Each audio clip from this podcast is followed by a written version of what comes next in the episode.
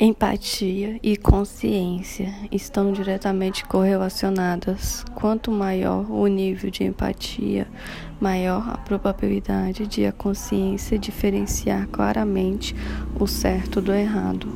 Como o abusador tem um baixo nível de empatia, ele é incapaz de se colocar no lugar dos outros. Não distingue o certo do errado, nem um tratamento aceitável de um desrespeitoso. Seu sistema de valores está completamente distorcido. Os abusadores muitas vezes são responsáveis, respondem às necessidades da parceira ou dos filhos. Tudo gira em torno dele, e se ele se sentir prejudicado ou se achar que você ou o filho tem alguma necessidade que interfere na dele, provavelmente vai causar problemas. Para um abusador, as necessidades do outro são, no mínimo, inconvenientes. Elas prejudicam suas próprias necessidades e exigem que ele pense no que os outros sentem. O abusador não olha além, de um, além do seu umbigo para ver a necessidade do outro. História de Elizabeth. Elizabeth estava no fim estava no fim da casa dos 50 anos e casada com o seu segundo marido havia cerca de 20 anos.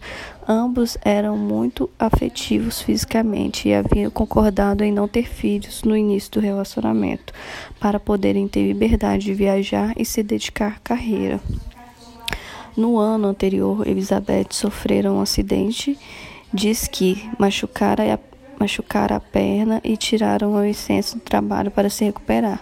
Seu marido havia viajado a trabalho e tipicamente chegou em casa de mau humor. Elizabeth sabia que ele ficaria bravo por ela não ter preparado a janta naquela noite. Ainda com dor e antecipando o humor dele quando chegasse, Elizabeth avisou ao marido que não havia cozinhado aquele dia e lhe pediu que não ficasse bravo quando chegasse. Quando ele chegou, estava pior que o habitual. Não cumprimentou Elizabeth, foi direto para a cozinha em uma atitude passivo-agressiva. Batia as portas dos armários e fazia o máximo de barulho possível para pegar a louça. Depois de alguns minutos, Elizabeth saiu do quarto para ver o que estava acontecendo. Seu marido fez um, um comentário sarcástico, dizendo que não queria incomodar a princesa adormecida. Elizabeth respondeu que o comentário era injusto. Ele então começou a culpá-la por, se, por, se por se machucar. No começo, ela ficou na defensiva, falando dos fatos relativos ao acidente e afirmando que era algo que ela não poderia ter previsto, mas isso só piorou as coisas, pois ele passou a questionar a capacidade dela de tomar boas decisões, uma vez que havia decidido esquiar mesmo estando tão fora de forma. Elizabeth parou de falar neste momento, voltando para a cama magoada e irritada. Estaria mesmo fora de forma para esquiar? perguntou-se. Depois pensou em uma depois pensou em sua perna e se ainda poderia dizer as coisas que fazia, se ainda poderia fazer as coisas que fazia antes. Seu marido ainda gostaria de ficar com ela se não pudesse acompanhar mais. Elizabeth sabia que seu marido podia ser malvado e pungente quando estava estressado, mas ele não era assim o tempo todo e no início do relacionamento, pelo menos, se desculpava quando ela ficava brava com alguma observação dele. Mas isso já fazia muito tempo. Elizabeth sabia que não era princesa, na verdade trabalhava muito e sabia que não estava fora de forma, mas as palavras do marido ainda doíam e ela receava que ele a visse desse jeito. Elizabeth não percebeu a questão subjacente, a falta de empatia. Preocupou-se com as palavras que o marido havia usado, o que a distraiu da dinâmica maior. Não é só ele, não é, não é só ele era frio, mas também a tratava como se fosse um objeto sem sentimentos ou necessidades próprias.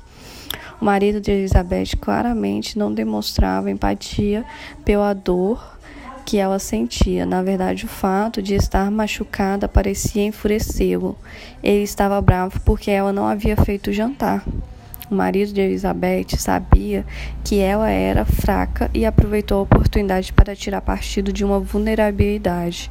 Colocou-se no topo em uma posição de poder e fez com que Elizabeth conhecesse seu lugar, chamando-a de princesa e questionando sua inteligência. Se o marido de Elizabeth lhe desse apoio que ela não, des não desesperadamente necessitava, levantaria, levantaria para jantar, perguntando como se sentia, etc. Ele se arriscaria a fazê-la se sentir fortalecida no relacionamento e potencialmente mais poderosa que ele. Não é incomum que a falta de empatia do abusador fique evidente quando você está doente ou tem alguma necessidade específica. Ele não a vê separada dele, nem vê sua humanidade. Ele se coloca em seu lugar para analisar o que você pode. Ele não se coloca em seu lugar para analisar o que você pode estar sentindo ou vivenciando. Suas necessidades são inconvenientes para ele. Ele pode até de, depreciá-la ou achar que você tem um defeito se estiver passando por algo difícil, física ou emocionalmente. Sua fraqueza lhe causa repulsa e ele expressa sua desaprovação ou desapontamento. Se você não conseguir cuidar do seu parceiro ou atentar-lhe do jeito a que ele está acostumado, provavelmente ficará contrariado, talvez com raiva. Ele se ressente do fato de que você não está ali para servi-lo e deixa bem claro esse sentimento. Se você lhe pedir qualquer coisa, provavelmente ele ficará hostil e a culpará pelo seu estado. Nem pense que ele a ajudará com seus deveres ou que a cuidará de você de alguma maneira. Se ele, se ele ajudar, será para que você possa voltar a cuidar dele depressa. Às vezes não há uma hostilidade tão flagrante quanto no caso de Elizabeth, mas sim uma clara falta de empatia. Vejamos a experiência de Alley.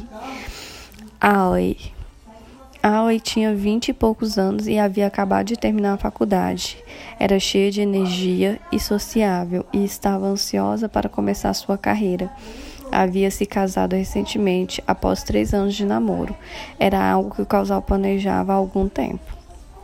Meses depois do casamento, Aoi estava no trabalho quando de repente começou a, se, a sentir uma dor abdominal pungente foi ficando tão forte que ela teve que sair do trabalho e ir para casa. Ela nunca havia sentido nada igual. Ela ligou para o marido e disse que o que estava sentindo e estava indo para casa descansar. Ficou aliviada ao saber que ele estava lá estudando e que não ficaria sozinho.